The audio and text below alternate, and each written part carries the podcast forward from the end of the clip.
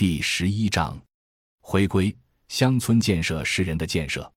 进入二十一世纪的第二个十年，中国的乡村发生了前所未有的变化，农村空心化，老人、妇女和儿童留守，谁来种地成了问题，而留守老人的医疗保健和养老问题。留守儿童的教育和关爱问题等，都成为这个时代快速经济发展的共生现象。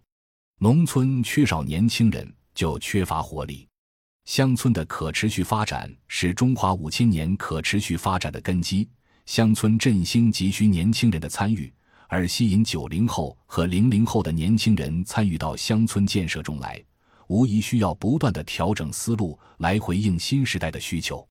十年风雨征程的农村人才计划，如何在这个不断变化的社会进程中助力新时代的年轻人，为他们提供多样的体验基地和学习平台，扎根乡村，开展新农村建设，成为梁漱溟乡村建设中心面临的挑战。梁中心一直被视为乡村建设网络中的黄埔军校，培养出了众多在各地生根、开花、结果的乡村创业人。乡村公益人和乡村建设的研究人员，不管在任何地方举办活动，都有梁中心人才计划学员的身影，也能看到十几年来和梁中心一起发展起来的农民领袖。但梁中心面临的新时代的调整，告诉我们不能停留在已经取得的成绩上，要总结过去的经验，不能狗熊掰棒子，要不断地拓展人才培养的瞄准机制。不能局限在自己熟悉的范围里，要不断的调整机构的发展定位，服务乡村建设对人才的需求。加入梁漱溟乡村建设中心，对我来说是一种回归，回归乡土，从一个多元文化的国际机构，回归到一个真实的扎根乡土的乡村建设运作中。参与梁漱溟乡村建设中心的工作，也是一种身份的转变，从一个国际发展机构的管理者。转化为一个协作者、辅导员和导师，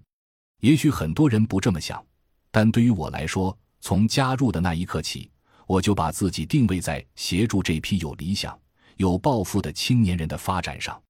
我仍然还清楚地记得，在二零一二年九月，梁中心的志愿者们相聚在凤凰岭下的农家大院，我协助大家一起探讨梁中心存在的问题和面对的挑战。经过一天的回顾、总结和沟通交流。大家基本上达成了共识，只要加强有效沟通，梁中心扎根基层的独特的工作方法和基于中国传统文化的管理风格，在乡村建设思想和理论的指导下，具有不可比拟的发展优势。但需要做的工作也很多，尤其是将过去十几年积累的工作经验转化成集体记忆和组织经验，并构建合理的管理架构，让经验得以传承和发扬。让年轻人的领导力潜能得到发挥。针对人才计划，我特别希望梁中心的农村人才培养计划和行动援助的青年发展项目能够取长补短，不仅能够更好地体现中国的道、理、法、术四个层面的能力培养，同时能够遵循新农村建设的二十字方针来推动基层的参与、青年人的返乡。经过这几年大家的努力。我认为人才计划已经发展出多元、多层次的培养模式。其一，开启了在地化、集中学习的人才培养模式。青年团队在蒲韩乡村与村中的合作社联合，通过理论反思、文化建构和技能提升，不仅进行思想建设，同时也强调社区工作能力的提升。既要有理想和情怀，也要有专业性。是理想主义人才与专业人才培养的结合，是工作与生活并重的新生活的探索。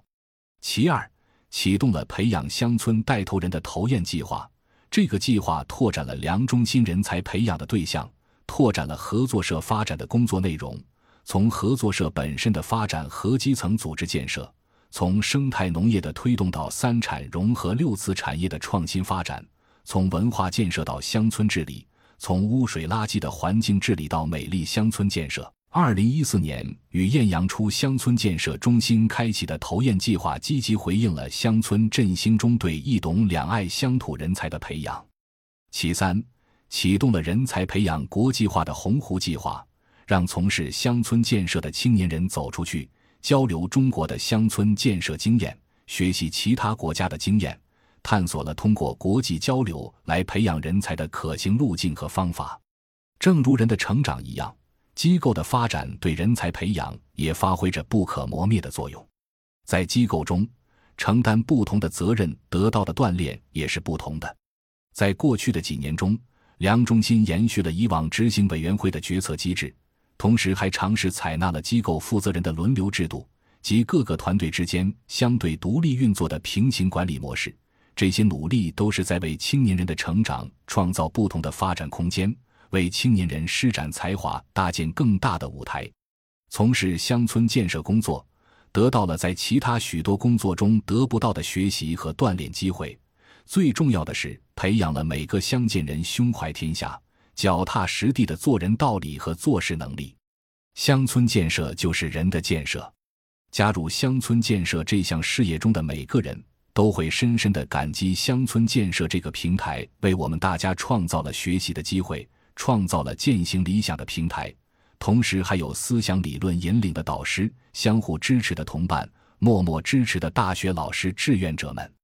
随着乡村建设事业的不断扩大和发展，梁树明乡村建设中心也在不断地拓展其培养青年人的空间和力度。大家分别走出大院，奔赴全国各地，承担起不同的职责，扎根蒲汉乡村，创新人才培养在地化模式，构建昆山基地，开启城乡融合的试验，打造顺义培训基地，拓展乡村带头人的培养工作，开启合作社南北对话。走向国际交流，但不管是纵向深入扎根社区，还是横向发展，构建不同领域的专业团队，建设不同领域的网络支持系统，大家仍然秉承着那份对理想的信念，那份聚是一团火，散是满天星的相见人的认同。回想起在梁中心的七年，很多场景历历在目，尤其是大家一起劳动、一起唱歌、一起工作的情景。这些年磕磕碰碰的一路走来，虽然每个人的成长与发展各有不同，草根组织生存压力与发展空间有限，但走在一起，就是为了能够一起成就乡村建设的事业。伴随着过去的青年越来越成熟，我们对乡村建设事业的未来更加有信心。在此，特别感谢大家给我这样一个机会，与大家一起走过这些年。感谢您的收听。本集已经播讲完毕，喜欢请订阅专辑，关注主播主页，更多精彩内容等着你。